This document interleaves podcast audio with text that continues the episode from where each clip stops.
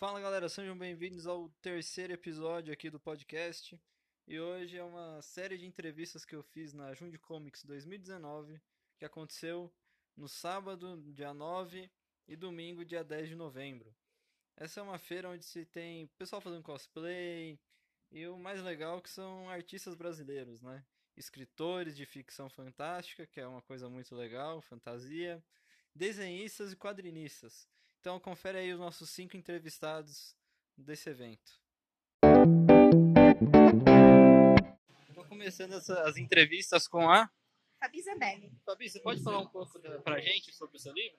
Posso. Meu livro é o Conto de Dragões. É uma fantasia com começo, meio e fim, então é um livro único, que se passa em Jundiaí, São Paulo e Campinas. Os personagens descobrem que existem dragões e outros seres fantásticos que vivem entre nós, porém com a sua forma humana ou escondido. Mas é aquela coisa, onde que vem as lendas, onde que vem a mitologia? Tem um porquê, tem um significado, tem uma origem. E aí tá. Só que assim, nós estamos sabendo que esses seres tão antigos sempre existiram porque há uma guerra entre duas raças, dragões e giants, os Giants eu inventei pegando o lobisomem do nosso folclore brasileiro e transformando em gigantes, para dar um embate bacana entre as duas raças. A guerra deles está justamente a explorar numa batalha derradeira. É aquele famoso Wild Racha. E vamos dizer que os clãs deles, a maioria está concentrado em Jundiaí. Que é uma cidade interiorana, que não acontecia nada, e de repente, vamos ver o que acontece.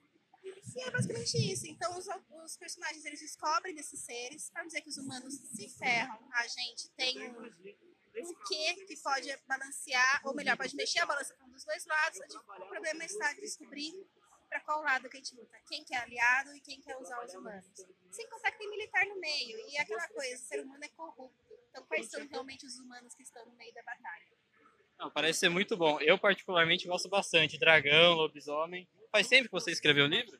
Este livro, sim, eu escrevi na faculdade uh, em 2010. Ele ficou na gaveta durante vários anos e em 2016 eu falei, beleza, vamos publicar, consegui. Esse é meu primeiro livro publicado fisicamente, já tenho alguns e-books pela internet, já tenho alguns projetos também na gaveta que agora eu pretendo também transformar em livros físicos, se possível. E vamos dizer assim, eu escrevi justamente aos meus 20 e poucos anos, hoje eu estou com 30. Então faz alguns anos eu mudei meu estilo de escrita, porém este livro é especial porque está passando por um momento difícil e ele foi uma válvula de escape. Por isso que eu uso a realidade com fantasia. E eu espero que ajude muitas pessoas, como já ajudou, inclusive, a também a superarem os problemas do seu dia a dia, justamente uma literatura leve, que ajude elas a esquecer um pouco dos problemas e poder respirar. Entendi. Tem algum autor ou livro específico que você leu e falou: é isso que eu quero fazer, eu quero escrever um livro? Olha, e é complicado porque eu sou bibliófila. Eu amo ler. Tem muitos autores. Uh, vamos dizer assim, no âmbito nacional, eu sempre gostei muito de Pedro Bandeira. Eu cresci com Pedro Bandeira, Ziraldo, Maurício. São literaturas infantis, enquanto juvenis, que me ajudaram muito nessa saga. Até Ruth Rocha, se você for ver. Depois eu cresci, comecei com André Bianco, até virei amiga do André. Uh, temos Rafael Dracon, Carolina Munhoz. Nossa, nossa, a gente tem uma gama de autores nacionais que acho que me influenciaram muito, inclusive a lista é extensa. E internacionais, a lista também é enorme, porque eu admito, eu tenho influência da Rowling, eu tenho influência da da Cassandra Clare agora nas literaturas atuais, eu tenho influência de Lovecraft, eu tenho influência de Stephen King, Tolkien, e, cara, Lewis, Philip Pullman. Se você for ver, eu tenho muitas, muitas influências no meu livro. Inclusive, as pessoas identificam essas influências em alguns, algumas obras minhas, e até nesse livro também em alguns pontos. Mas é que eu falo, não tem como você não beber de alguma fonte sabe? Meu colega de mesa sempre fala isso, os autores falam, a gente sempre tá lendo e usando. Então, eu tenho muita influência e me baseei muito neles. E é o que o Titio King, né, o Stephen King sempre fala, você é um autor de sucesso quando você publica um livro, vende e com o dinheiro dessa venda você consegue pagar uma conta. Como eu já paguei várias contas com venda dos meus livros, então eu considero muito sucesso. Sabe? Eu sou uma pessoa de muito sucesso. Mas basicamente é isso. Então, acho que eles são, são alguns dos meus mestres, não dá para escolher só um. Então, muito obrigado, Fabi, pela entrevista e muito mais sucesso, então, Obrigada. no seu livro. e sucesso no podcast também. Muito obrigado. Agora eu tô aqui entrevistando o JP Schmidt. JP. Eu tô vendo aqui que tem quatro livros na sua bancada. Qual foi o primeiro que você escreveu? O primeiro foi Guardiões do Pecado, né? então é um suspense aí medieval. Uh, depois nós uh, temos aí, na ordem cronológica, a gente tem o Adereço da Estranha Árvore, tem Maus Valores, e hoje uh, a gente tem mais um aqui, né, que é uma antologia, então é uma coletânea de contos com diversos autores maravilhosos. É a 767 Internacional, é um outro conto de suspense aqui no meio. Muito legal. Muito legal. Faz tempo que você está nessa área de escritor? Eu sempre brinco com isso, falando que eu escrevo desde de, de muito tempo. E a minha primeira crítica foi depois de escrever na parede, aos três anos de idade. foi a crítica mais doída, mas daí para frente eu não parei mais. Legal. Teve algum escritor ou livro que foi o pico, assim, pra você falar, não, é o que eu quero fazer, eu quero escrever livros? Nossa, aí eu vou cometer uma injustiça tão grande com tanta gente, porque é, não foi um processo isolado. É, são vários os, os livros e contos que me trouxeram aqui. Mas de recordação de colégio, por exemplo, uh, eu, sou um velhinho né? Eu tô com 48 hoje, então é, eu sou leitor desde aquela época das séries Vagalume, que eram séries que, que vinham com diversas histórias infanto-juvenis. Então tinha lá A Ilha Perdida, que era bacaníssimo.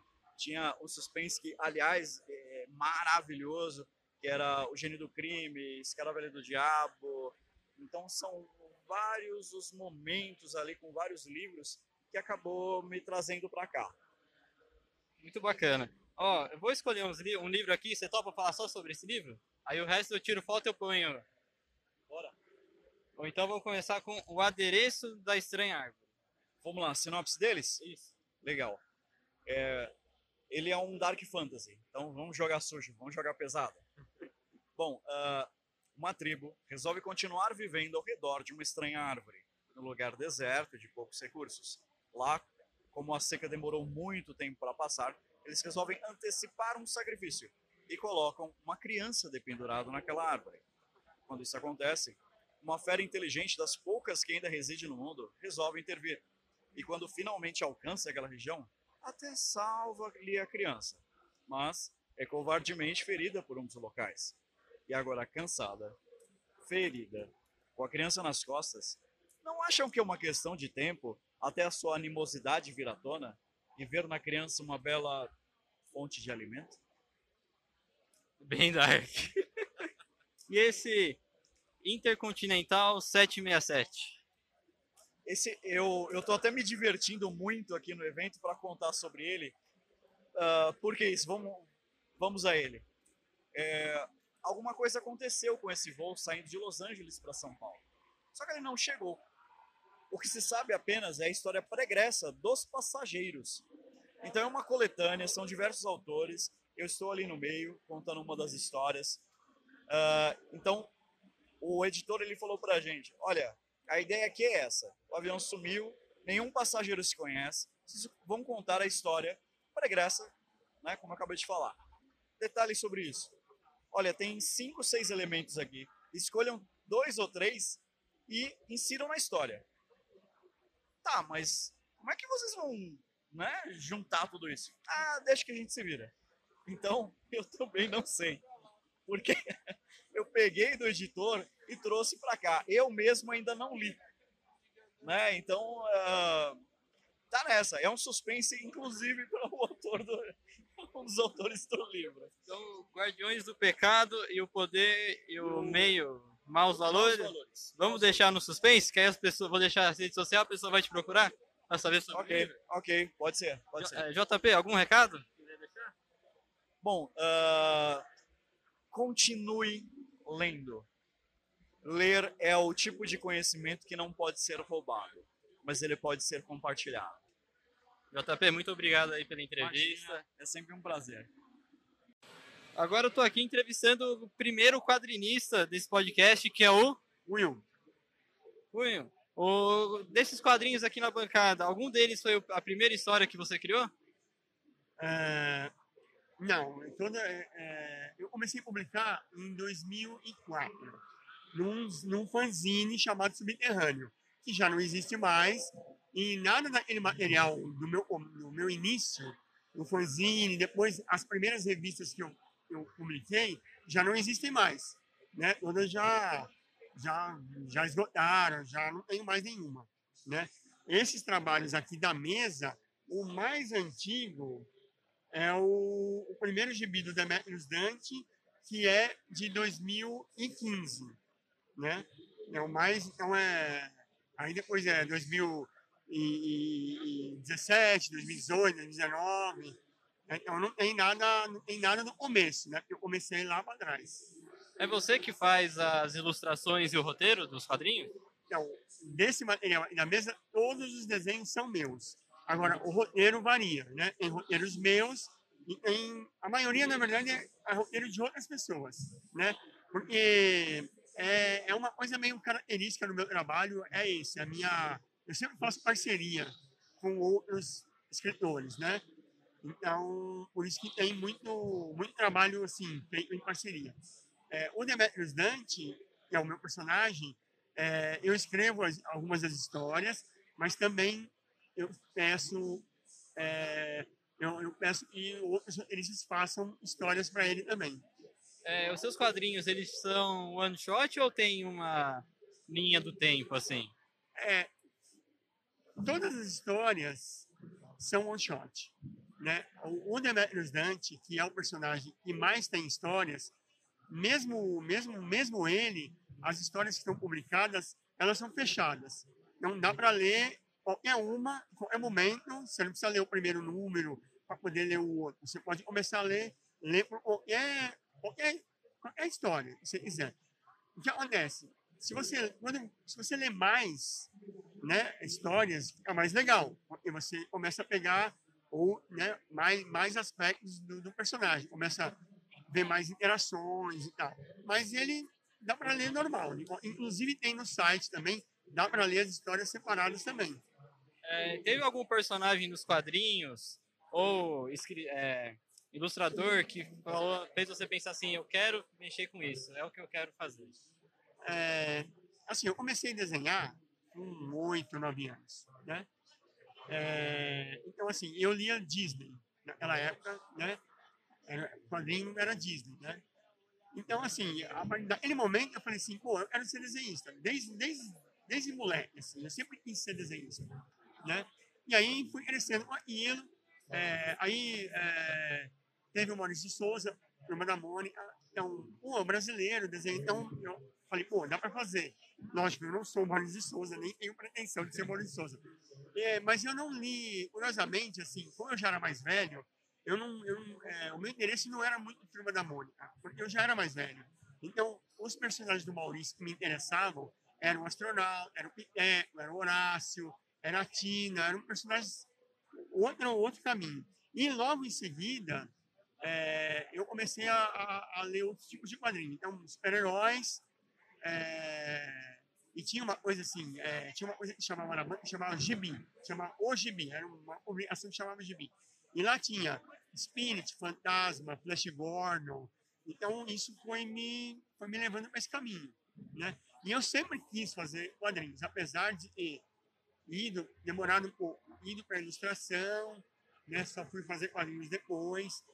Mas então, nem muito personagem me inspirou, né? Mas a, a fazer, a achar legal e fazer. Né? Não tem um específico assim. Cara, tem algum recado aí que você gostaria de deixar para a galera? Cara, assim, é, esses eventos que acontecem em quadrinhos são muito legais. O quadrinho nacional, o quadrinho né, independente brasileiro, tá muito legal as pessoas, acho que as pessoas têm que dar um olhar para isso, né? É, em, é, hoje em dia melhorou bastante, mas eu acho que o recado é prestigiem o quadrinho nacional, porque tem trabalhos muito legais. Cara, muito obrigado aí pela entrevista e sucesso. Legal, agradeço, obrigado, sucesso para você também. Agora eu tô aqui com o... Aqui é o Alexandre Dalgalo. Gente, o Alexandre é um quadrinista E aqui hoje ele está com o Quark Ranger e a Era das Sapinas. Alexandre, esses foram os primeiros quadrinhos que você fez? Então, na verdade, teve um primeiro quadrinho que foi o Artefato Zero, que eu participei como ilustrador e co-roteirista. É, ele conta uma história de uma, de uma loja de artefatos mágicos, é, que eles têm uma equipe especializada em recuperar artefatos perdidos em outros mundos, né? Então é aquela tipo de aventura mais leve, aos moldes de Sessão da Tarde, por aí falando, né? Então esse foi o primeiro quadrinho que eu produzi. Pô, cara, que legal, bacana. É, fala um pouco pra gente então do A Era das Sapinas.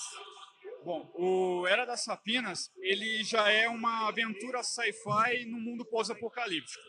É, as máquinas elas se desenvolveram tanto que elas conseguiram evoluir o gene das aves, que voltaram a ser dinossauros.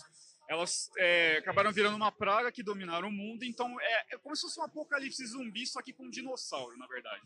Então daí tem os grupos de resistência que tentam sobreviver dentro desse mundo.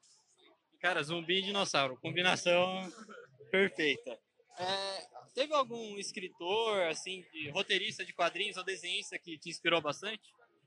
Bom, no caso do Dera das Sapinas, o que me inspirou mais foi algumas obras, né? É, principalmente o, os livros do Isaac Asimov, né? É, falando das partes de robô, eu robô, né? E Jurassic Park, né? Porque dinossauro você não tem como não lembrar de Jurassic Park, né? Nesse sentido. Né? É, vale lembrar que Jurassic World é legalzinho, mas Jurassic Park é bem melhor. Com certeza, Jurassic Park tá, tá no coração sempre Assim, por mais que Jurassic World tenha as, os pontos fortes, o clássico é sempre em primeiro lugar mesmo. Pô, que legal. Então, fala brevemente aí pra gente sobre o Quack Ranger. Bom, Quack Ranger foi o meu último quadrinho. Eu lancei ele no ano passado na Comic Con. É, foi feito um catarse para fazer o financiamento coletivo. Ele foi bem sucedido, foi 130% da meta atingida. E ele é uma ação comédia, na verdade, né? Porque ele pega, ele referencia os seriados japoneses, né? Os tokusatsu, é, principalmente seriados como Ultraman, né? E com aquele universo de patos. Então a gente tem um, uma história onde um monstro gigante vem para a Terra e daí aparece um pato gigante para proteger o planeta. Então é basicamente essa história. Que legal. Tem algum recado aí que você gostaria de deixar? Bom, é, para estar tá seguindo o meu trabalho, é, minha principal fonte seria o Instagram mesmo, que seria é, Alexandre Dalgalo, né? Um galo com dois L's. Lá eu posto é, normalmente meus trabalhos novos, ideias novas, sketches e os quadrinhos, né? Então, seguindo por lá, tem também o meu site pessoal, que é www.dalgalo.art.br, onde eu também vendo online os quadrinhos, né? Então, se tiver interesse, é só entrar por lá e fazer a conta. Que legal, cara. Muito bom o seu trabalho. Parabéns, sucesso. Valeu, cara. Obrigadão aí. Bom, agora vou entrevistar o primeiro desenhista aqui do, do podcast. Que é o, qual é o seu nome? Fabrício Nogueira. Fabrício, há quanto tempo você está nessa área? Eu estou me lançando agora, né, como artista freelancer em torno de um ano. É, eu sempre desenho desde pequeno, sempre tive vontade de trabalhar com arte, desenhar mas devido às vezes ao trabalho, estudo, assim, a gente acaba deixando um pouco de lado. E aí, desse um ano pra cá, foi que eu realmente voltei a desenhar, que eu me foquei mais 100% nesses projetos, e hoje estou participando aqui do meu primeiro evento como ilustrador. Ô, oh, cara, bem legal. Você é daqui da região, veio de São Paulo? Eu sou de Jundiaí, sou de Jundiaí, sou há 26 anos já daqui de Jundiaí. Cara, dá pra ver aqui pelo stand que você gosta de Marvel, Homem-Aranha, que eu adoro. Cara, sobre Homem-Aranha, foi ele que te inspirou em algum ponto falar, não, eu quero desenhar, eu quero fazer minha versão? Bastante. Eu sempre desenhei Homem-Aranha desde pequeno, meu caderno era sempre Homem-Aranha. Então, isso sempre foi me dando cada vez mais força, porque eu sempre fazia né, Homem-Aranha do meu jeito e tal. Então, a gente sempre tinha né, pequenas historinhas de Homem-Aranha que a gente queria fazer. Mas, em especial, o Homem-Aranha no Aranha Verso, pra mim, foi quem me inspirou a voltar a desenhar de novo.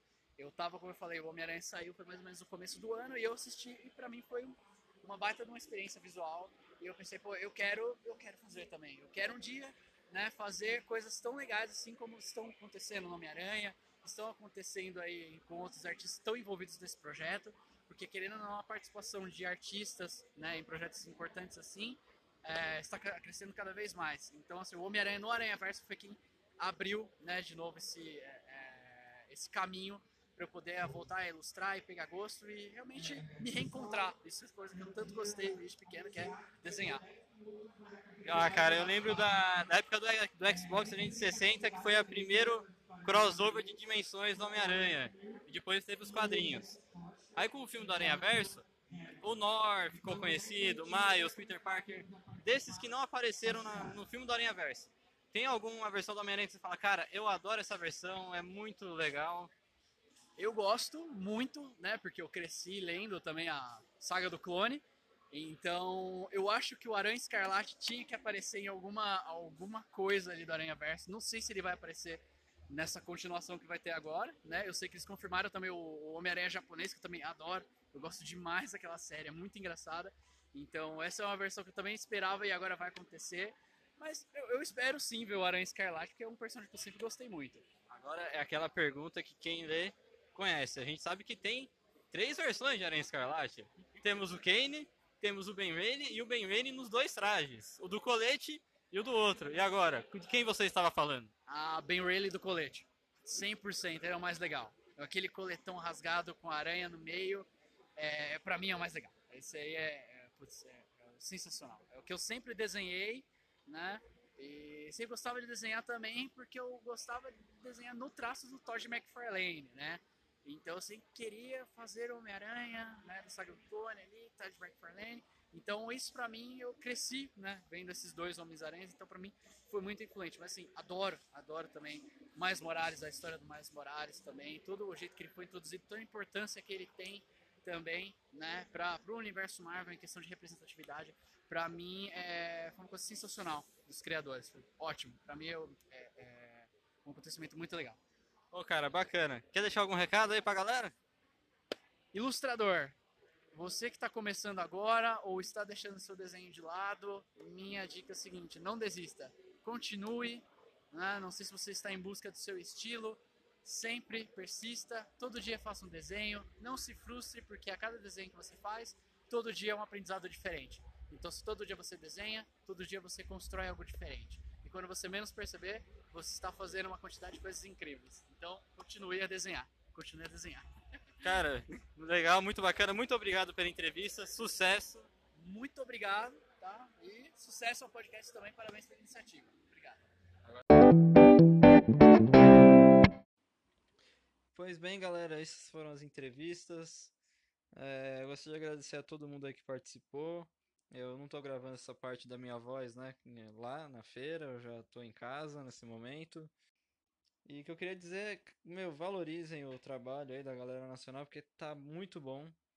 Realmente tá um trabalho excelente. Pois bem, galera, agora nosso podcast chega ao fim. Muito obrigado você que ouviu até aqui. Um grande abraço para você falou!